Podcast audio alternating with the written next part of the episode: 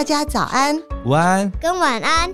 躺一下的时间到了，这是我妈妈开的节目。躺下来要干嘛？累的时候就是先躺。欢迎来到叶阳躺一下，哈 哈哈哈哈哈。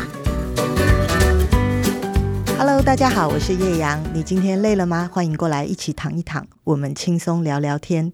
相信大家今天已经看到本集的主题，知道今天的来宾是谁。各位听众，我们最喜欢的黄崇宁医师再次回到叶阳躺一下了。黄医师你好，Hello，大家好，我是黄崇宁医师。我上次有说过，我每次见到黄医师，我就好像见到堂哥来我家，所以今天我要跟堂哥聊什么呢？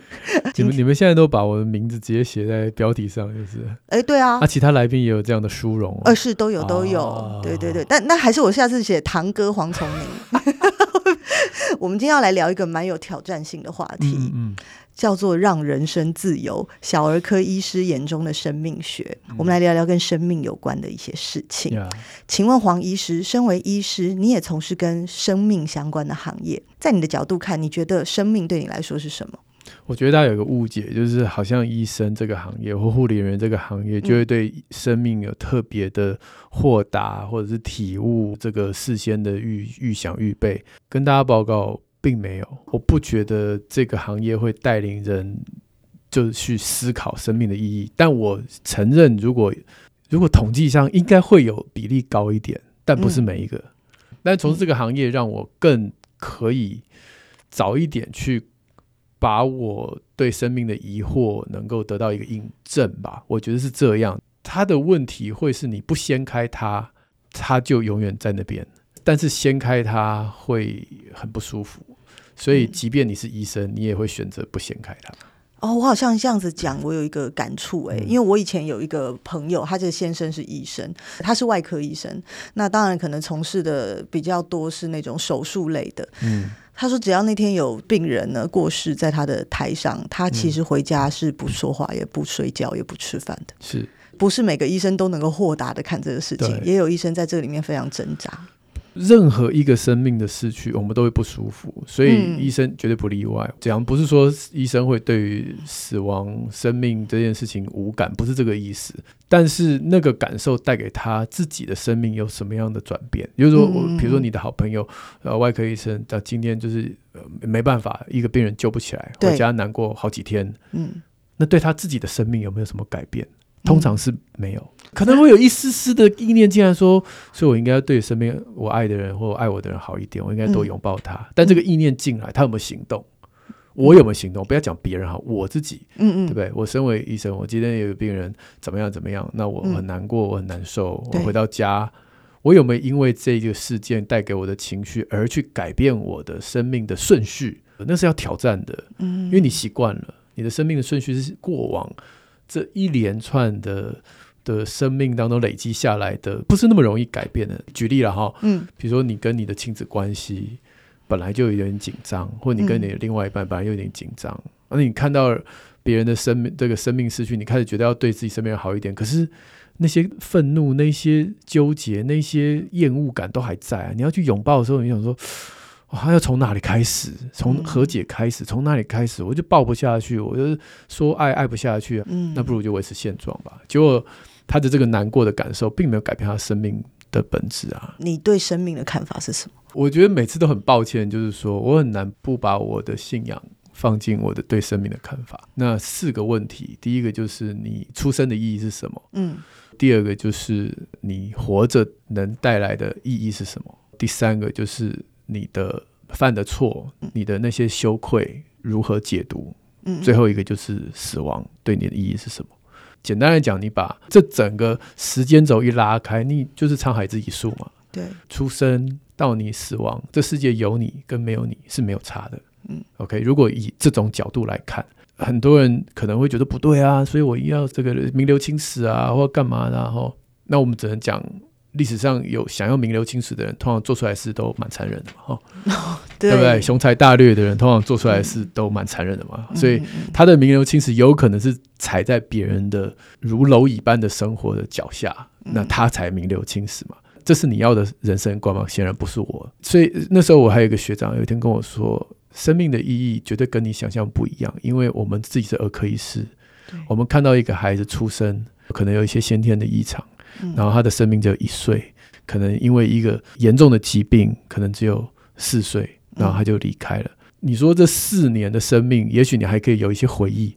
请问那八个月的生命，他的出生跟死亡，如果这八个月对你来讲，你就觉得哇，几乎什么都没有留下的时候，那请问八十年对你来讲就有留下什么吗？可能也没有啊。嗯。一百五十岁可能也没办法，对，也没有啊，对不对？哈、嗯，所以学弟，生命的意义绝对不会只有在你眼前所看到的这个年限，嗯、不会在你这个八个月、八天、八八年、八十年，它一定有 afterlife，只是你不晓得，嗯、在我们死亡之后还有新的乐章。其实我觉得人永远都在追求，因为他对死亡的恐惧，或者是各式各样的，一定会很想要知道这个新的乐章在哪里。对对。对从科学的角度或从医学的角度，你们现在有什么新发现吗？无法证明啊！以我有限的脑袋来讲，它应该不是属于我们这个维度的啦。哦，大家其实讲到这个就哎呀，真是反科学。好啦，你如果真的觉得不是属于我们这维度这几句话反科学，那你就别再去算命了，别再整天算星座啊、血型，就是。我们大家多多少少都有点相信，只是你没办法证明它嘛，所以你就把它当玩玩啊，有有有也好，无也好啊，然后我是相信有这件事情的，我没有办法知道它用什么方式的存在嘛。那没有关系啊，不知道就不知道，我可以属于不知道的人。刚刚讲到星座跟无法证明这件事，我儿子最近在考自然，他三年级以后就多了一科叫做自然科，嗯嗯，然后你在学的一个概念叫空气，看不到空气，你要怎么证明空气可以存在？对，那他们现在很有趣哦，他们现在就会去做一些分小组去实验，比如说呢，啊，你把空气冲到一个地方里面，它就会变成一个泳圈，或者是你把一个杯子垂直放下去的话，里面的卫生纸可能不会湿。因为有空气的关系，嗯嗯、所以你直接把它垂直压到水里面的时候，再拿起来，哎，为什么卫生纸没有湿呢？因为有空气的阻隔，所以空气是怎么怎么存在的。然后老师就问大家说：“那各位小朋友，这世界上有没有什么事情是你看不到，但是你觉得它是一定存在的呢？”嗯、那我儿子立刻就举手说：“有危险。”因为他。欸他是金牛座的啊，他人生最怕的就是危险跟风险，所以我就觉得好有趣哦。原来我的孩子会想到这个，我自己没有想到的事情。想到可能是爱或者什么梦想啊。梦想。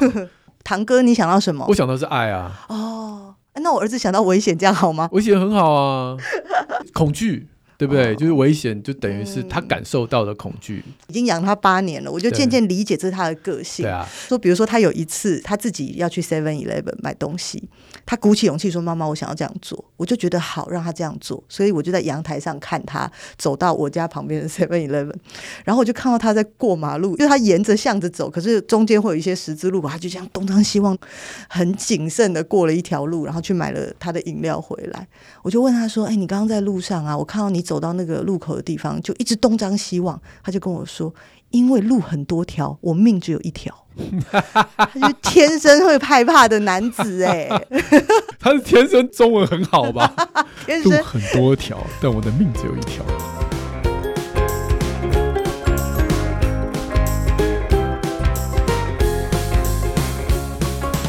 比起其他科别的医生，小儿科医生，你遇见生离死别的机会是比较多还是比较少？少，少很多。所以小孩通常可以撑过来。对对，我们儿科跟其他科很不一样，就是通常都是有盼望的。嗯、我们都会觉得说他的治愈能力，他的细胞很新鲜。有的时候甚至我们都会很鼓励说他会跟其他人都一样。嗯、我们会用这样的方式来去形容我们对于疾病的期待。嗯、但是你也知道，老人通常不是。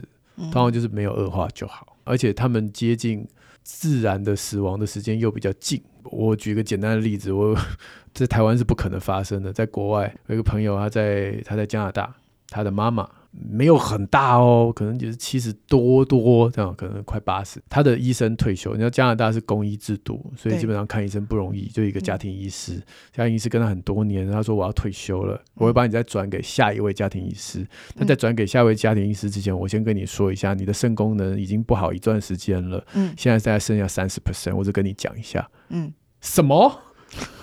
什么什么叫做剩下三十 percent？跟我讲一下，这样。对。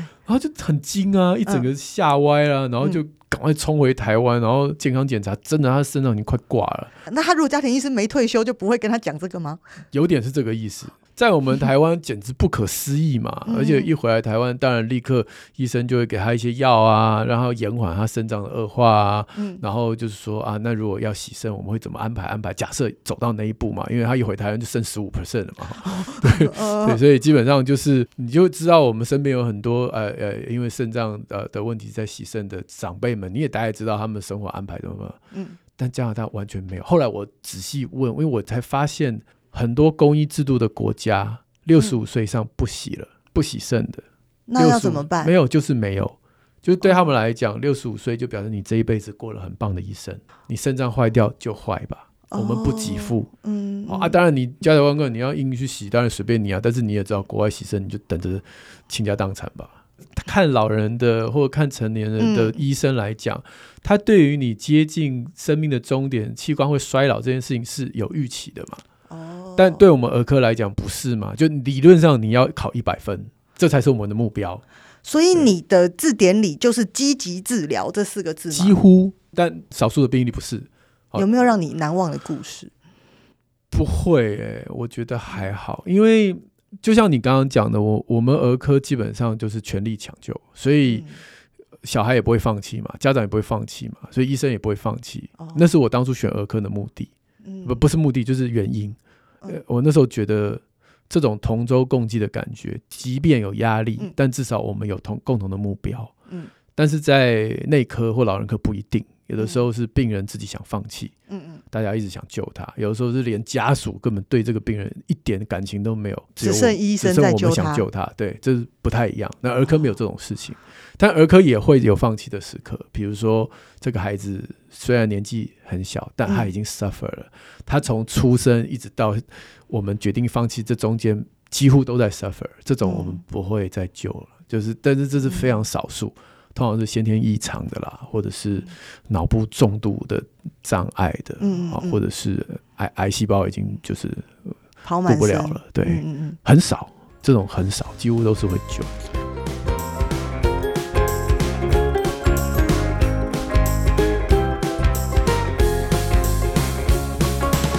我们要来延伸另外一个离别的问题，啊啊、是，就是近年呢，离婚率提升，父母离婚也代表着一种形式的离别。嗯、上回我们有跟您聊到一个案例，说有个小孩身体不舒服，是因为他家里有变动。对，你认为父母要怎么跟孩子说明离婚、离别这样子的事情？反过来看来，你觉得小孩怎么看待父母吵架？他们其实没有这么笨吧？他们都知道他爸妈要离婚。第一件事情，小孩就会想努力嘛。因为他会觉得说，是不是只要我努力，他们就不会离开嘛？哈，嗯，如果年纪小的，可能还会说，那如果我乖一点，是不是他们就不要再吵了，不会吵架？可能经过了一段时间的努力，一定没有效嘛？哈，因为显然夫妻如果吵架到要离婚。通常不是孩子表现好就可以解决啊，那也有些孩子他看清了这个事实，就发现哦，原来不是因为我的关系，而且现在有很多的家长也会跟孩子强调说，不是你的错，不是你的问题，哦，是我们大人自己的问题。那这些孩子后来可能反过来还说，不然你们离一离好了，我看你每天这样不开心。比较成熟的大孩子可能会这样。嗯，从刚才这样的一个描述，你大概我们大概也可以了解，如果夫妻的这个分离是不可避免的话，嗯。第一件事情就是不要让孩子觉得那是他的错。第二件事情就是你的情绪不要波折到你的小孩，嗯、也就是两个人可能在孩子面前说对方的坏话，嗯，或者是肆无忌惮的贿赂自己的小孩。哦，哦对，会有这个。对对对对对，嗯，小孩就过两次生日，过两个那个圣诞节，而且就是要一定要办的比你还更大。如果能够好好的讲。好好的描述，然后不把情绪投注在孩子身上，然后该过的日子照过。那如果这样子真的离婚了，不见得对孩子有太大的什么影响。嗯，呃，那这个这个当然没有什么太漂亮的研究，因为你也知道，有些人离婚表面上看起来很和平，但在孩子面前的时候隐藏不住那种恨，或者是那种，嗯，对对对，所以。比较有名的是一些研究是非自愿的离开的，比如说因公殉职，嗯，好、哦，那瞬间变单亲的，对，就发现这些孩子基基本上都都没有什么问题啊，哦，对吧？没有创伤吗？对，所以啊，会会，但是他不会有我们刚刚所担心的，比如说长大以后变反社会人格啊，或者是、可能，或者是生理上的生理上的，就是通常难过会难过，但是为什么会这样？可能就是大家描述这位离开的人的语气，嗯，哦，因公殉职，你一定会把呃离开的那位父亲，假设是父亲的话，嗯嗯哦，他是个英雄，他做了一件很勇敢的事，嗯，他为了救大家，或者是他的职业无可避免，那他很曾经怎么样？就是你会讲他的好话。那虽然这个父亲已经不在，但在孩子的脑海里面，他会有一个很辉煌的样子，对对对，他会有一个他自己想象出来的样貌，嗯，是好的。那但是离婚的时候，如果是你整天讲另外一方是多么烂的人，然后其实对孩子来讲是是一个很，我相信如果有在做心理咨商的心理咨商师或精神科医师或律师，我相信他们都。比我经验太多，但我有限的经验，我都看得出来。就这些孩子，其实最大的纠结是在这个爱跟恨在同一个人身上。他非常不喜欢自己的妈妈或自己的爸爸妖魔化另外那个他爱的那位爸爸或妈妈，嗯，但又不可避免的。这么对立的情绪要同时出现在两个人身上，因为他讨厌妈妈讲这些话，就表示他也开始讨厌妈妈嘛。那他又爱妈妈，又讨厌妈妈，然后他又爱爸爸，又讨厌爸爸。然后我觉得那个都是变成阴阳关系的原因啊，就是就这整个人就感觉就很不对劲，你就很折磨，就很折磨。嗯。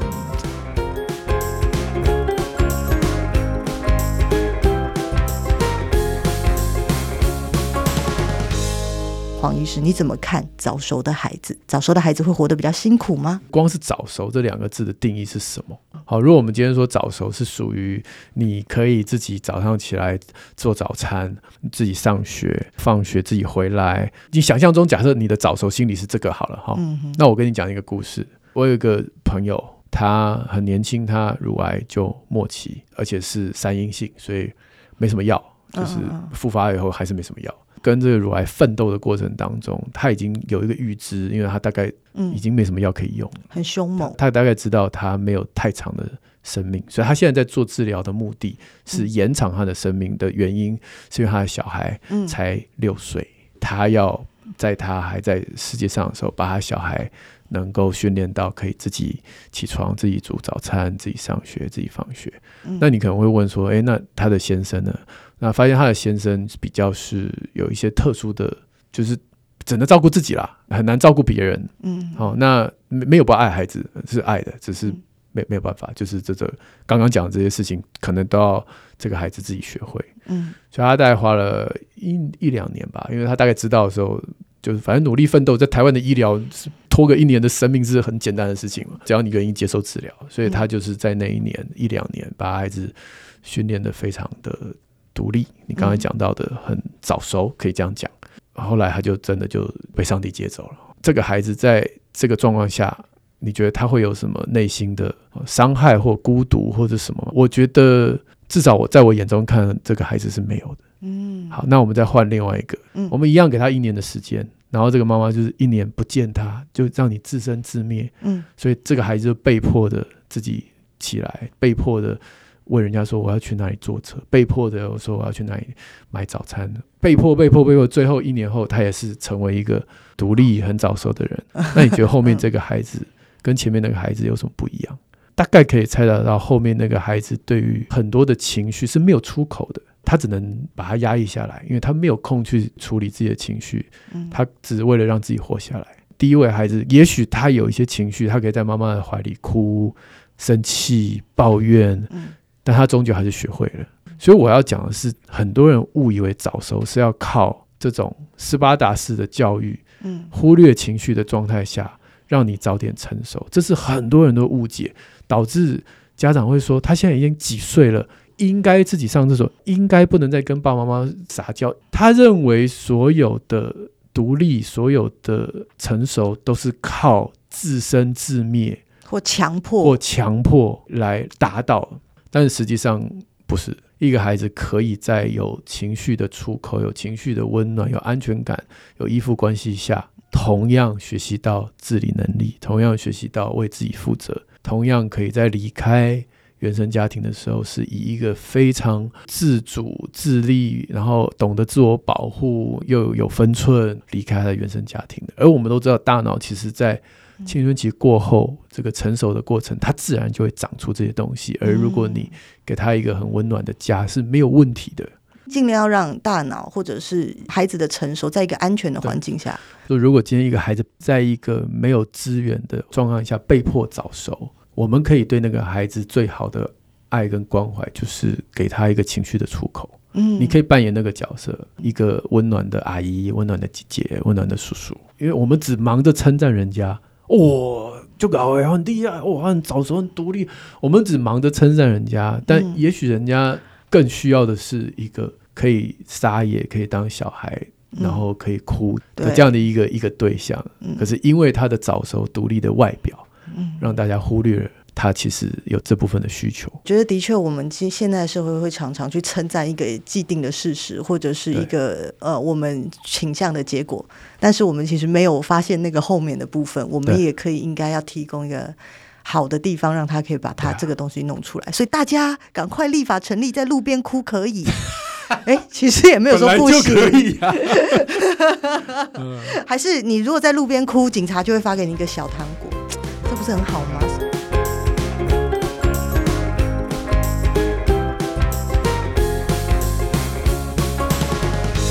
我之前想题目的时候啊，我有看到一个影片，是你曾经拍摄推荐《象爸的背影》，这是一本书啦，哈，讲述一个生病的大象爸爸离去前对家人的不舍。这还有另外一本叫做《云上的阿里》，是关于羊妈妈失去了小羊阿里，她承受不了丧子之痛，在上天堂之前，她跑去跟妈妈做最后的道别。《象爸的背影》这一本是谈大人的失去，《云上的阿里》是谈小孩的离去。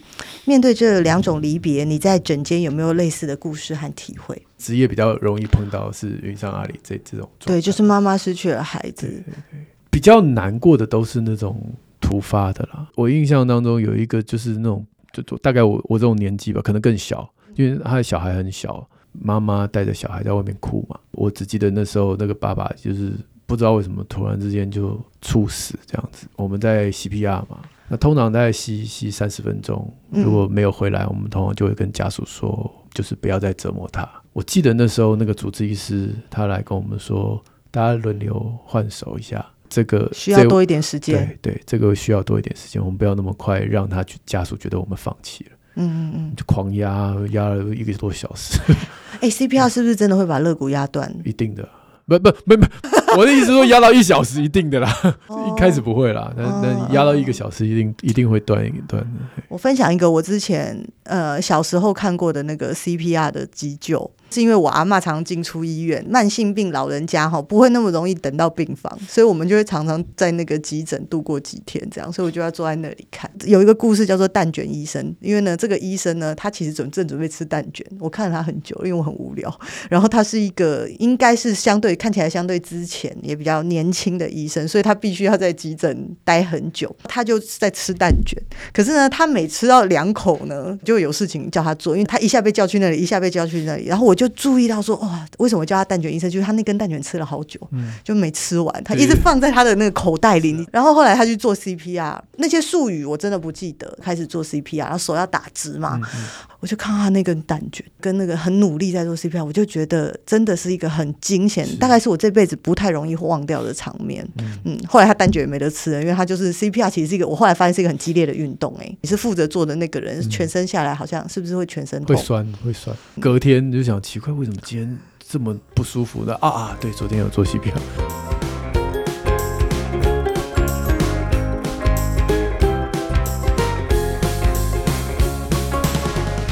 这一段呢，我们要来聊一聊让人生自由这个想法。之前刚刚我们会聊了这么多，是因为其实我们人生有很多大大小小的事情塞满。我相信今天在听这个 podcast 的人呢，他今天也经历了很多事，比如说他要上班，他要赚钱，他可能呢准备要结婚，小孩要断考，会因为这些小小的事情塞满以后呢，我们就没有办法，没有这个能力去看到其实人生或者是我们一开始谈的生命里面，你怎么看生命这件事情。嗯，嗯跟大家分享一个我最近看到的故事哦，这个是老故事。所以不知道大家是不是听过，就是瓶子装石头的故事。嗯嗯嗯。嗯，就是这是一个理论嘛，哈，就是说有一个瓶子，你如果装了一大堆大石头进去，就装不下了吗？嗯、结果嘞，就你就会拿小石头进去装，小石头也装得下。嗯、然后呢，再也装不下了吗？你再装一些沙子，它也装得下。嗯、那这是一个石头的装瓶子的故事。那故事后面延伸的解释的事情是很多的。对比如说有人解释就是说，其实你以为时间不够，你挤一挤，塞一塞就会有。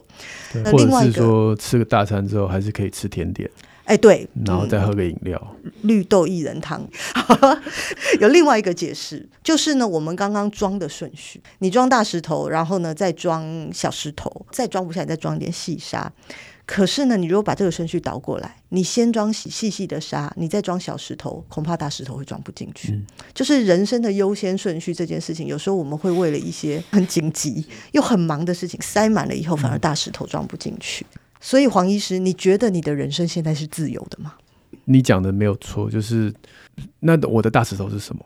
嗯，对不对？对，你的大石头是什么？从我们今天聊的话题，有包括生命的意义，然后有包括死亡，嗯，有包括婚姻、教养。我们可以说，如果希望自己的孩子能够早熟、成熟，把今天的主题聊讲一遍，就是说，当这些东西进到你脑袋的时候，你可能也会有一种窒息感，就是，但是。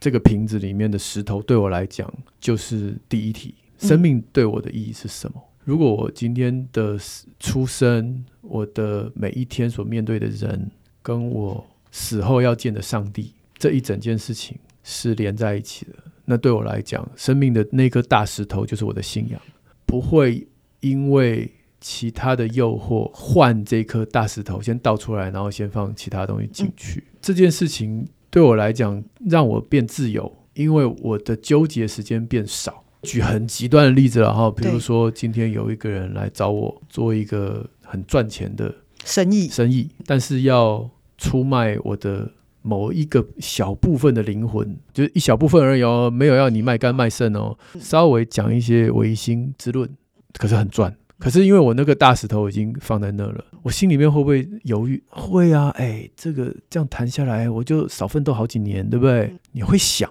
可是，一旦你想到我不想把我生命中最大这个石头倒掉的时候，我就会说算了，这笔钱那就不要了。如果你的生命中那颗石头没有在里面的时候，你就会觉得说，嗯，嗯，好，那就回到我们以前在我们 Podcast 曾经聊过，你要花多少钱来买你的命嘛？就是有什么东西是不能卖的。好，比如说叶阳今天有什么东西是不能卖的，叫你不姓叶可以吗？好、哦，那你说不行啊，对，我的姓是我爸妈给我，那如果叫你给你三千万，叫你把叶姓从叶改改成姓蔡，可不可以？我爸妈都一起改，对不对？好，那个东西显然不是你的大石头嘛，对不对？哦，那个大石头对我来讲就是钱换不了，那接下来就是一步一步往下堆。我看到了很多人的生命的终了前，嗯，真正陪伴在他身边的是自己的家人。不管是自己的孩子或者自己的妻子，我觉得那个都是你赚再多钱，最后都换不了的。所以在我的想象当中，这就是小石头，就是大石头是我的信仰，小石头就是我的家人。如果有今天有人要用别的东西来换我跟家人的感情，换我跟家人的相处的时间或什么，那我可能就会决定不要这样做的原因，只是因为我希望我。在人生后半辈子不要后悔嘛。我们可能在一个很自私的环境里长大，嗯、那对于人生可能没有这么多认识啊。你是什么时候决定我人生的大石头是什么？如果我是一个小孩子，现在正在听这个 podcast，对我都不知道我人生大石头是什么，嗯、该怎么办？我也觉得很奇怪，因为我今天早上在录 podcast 的时候，我突然之间回想起我小时候的一件事情。年纪小嘛，你说我对信仰有什么了解？没有了解啊。去教会就是拿糖果啊什么的。然后，但我记得我家有一整套的名人传记，但有一本被我。读到那个金粉都掉光光，就是拿破仑传。对其他的传记不知道为什么都就是看一遍这样子。对，但只有拿破仑那本我看了 N 遍。可是我为什么那么 obsess 在拿破仑的故事？我也不懂。那时候我们同学都是喜欢看《三国志》嘛，《三国演义》啊什么。但我就对拿破仑传特别有兴趣。长大以后，我再回想，我那时候可能已经开始有萌芽，就是我看到一个人的兴起跟衰落，我看到他白忙一辈子。众星拱月，然后最后是没有人理他。感觉到那个故事让我对人生有一种不同的看法，相较于其他的英雄故事，嗯、其他英雄都是一路升高嘛，嗯、哦，再不然就是没有告诉你他人生其实有另外你没有看到的那一面。啊、当然，拿破仑也有比其他没有看不到，但是我感觉那个让我对生命有一种思考是，好像结局更重要的。那个时候好像有这种感觉，我不会再羡慕那些走在人生高峰巅峰，被人家万众瞩目的那一刻。嗯，我比较羡慕那个在人生终了的时候，家人陪伴、孩子陪伴，而且可以可以畅所欲言的聊天，满足了过了一生。对对对对对，即便没有人知道，但是确实有自己所爱的人在身边。这或许就是大石头、小石头，然后细沙。那接下来就是你的时间怎么分配了。恐怕这个话题在我脑袋里面，不知道为什么，就是从很小的时候就一直绕，一直绕，一直绕，一直绕，一直绕。你在很小的时候，因为拿破仑传就有一个蛮确定的方向。我只能说，我一直想要避开那条路。哦，你不想要当拿破仑？当年我还也不晓得怎么样才能走上更好的路，我不晓得。嗯，甚至我人生也在摸索啊。我其实。刚结完婚，一直到现在已经十几年了，中间也有曾经把生命的顺序有点搞混了，也是有的。哦，你也有吗？一定有啊！哎，你背个房贷，你突然想要换姓，对不对？突然之间，对，是不是？反正大家都念错我的名字吧，干脆直接换一下。有时候那个是，那也是出于爱，嗯，对，你也是爱孩子啊，也是爱家人啊，多接一点啊，邀约啊，工作啊。那时候又看了一部戏，就是那个那个影集《绝命毒师》，就那个《绝命毒师》的故事是他得了肺癌嘛，嗯，所以他决定要在人生最后这一刻赚一笔大的，留给他的小孩，因为他小孩还很小，而且还有一个是障碍嘛，好像是脑性麻痹还是什么的。他之所以去会是贩毒的起心动念是爱嘛，到了最后的最后，这个破梗没关系啊，因为中间有很多精彩故事，但最后的最后，他在他的妻子面前哭，是说。我根本不是为了爱家人，我做这些都是为了我自己，因为他到后来已经迷失了嘛，他已经没办法脱离那种他可以随随便便掌握几百万美金的生意，被这样的生活所所吸引，那就是男人的写照啊！所有的男人一开始的努力都是为了爱嘛，嗯，为了他的家，对啊，然后噼啪噼啪成功了，走上人生的巅峰，然后家人离他越来越远。今天很谢谢黄医师来跟我们一起讨论让人生自由的题目，期待在未来的日子里还有别的机会可以邀请你来上节目。谢谢黄崇林医师，谢谢，我们下周见，拜拜。